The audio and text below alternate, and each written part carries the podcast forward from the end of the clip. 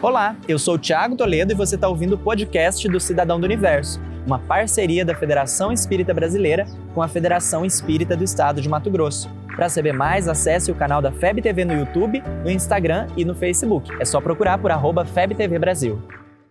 Imagina o universo. É bem grande, né? Pensa o universo inteiro. Cabe bastante gente. Mas e aí? O que será que povoa esse universo? Seria alguma espécie diferente? Bem, mais ou menos. Uma espécie chamada espírito. Conhece?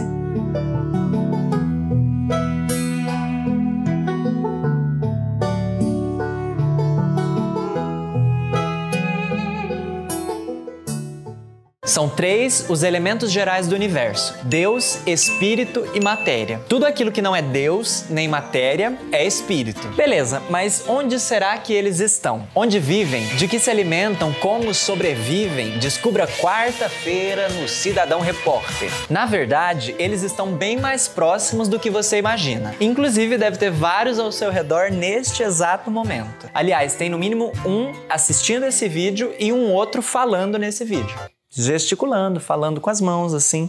Entendeu a dica? Caso você ainda não tenha entendido as dicas, eu vou ser um pouquinho mais didático. Você é um espírito. E observe bem o que eu disse: você não tem um espírito. Você é um espírito. Você não é um corpo físico, você tem um corpo. Da mesma forma que eu não sou o Tiago, eu estou como Tiago. Aquilo que é permanente, que sobrevive existência após existência, é exatamente o que chamamos de espírito. É importante então que eu me aproprie dessa informação, que eu eu faça o esforço para viver como espírito imortal que sou. E isso se faz a todos os instantes. Dessa forma, aos poucos a gente vai dissolvendo a dúvida que talvez ainda tenhamos. Porque geralmente, quando pensamos nos espíritos, imaginamos que se trata de seres à parte da criação, seres cuja existência não há muita necessidade. Para muitos de nós, a relação com esse tema só ocorre por meio das fábulas, dos filmes, a maioria das vezes nos filmes de terror. Esse desconhecimento é o grande problema. É por isso que Allan Kardec, o pedagogo que codificou a doutrina espírita, começa exatamente por esse ponto a segunda das obras básicas do Espiritismo. Há Espíritos é o tema do primeiro capítulo de O Livro dos Médiuns, publicado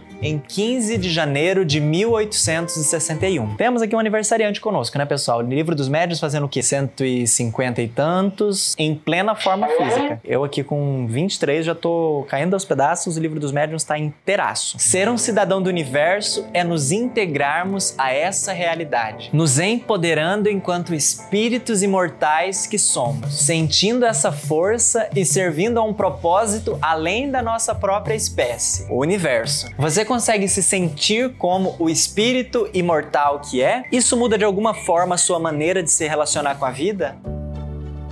Você ouviu o podcast do Cidadão do Universo. Siga a gente nas redes sociais, arroba FebTV Brasil e até o próximo programa.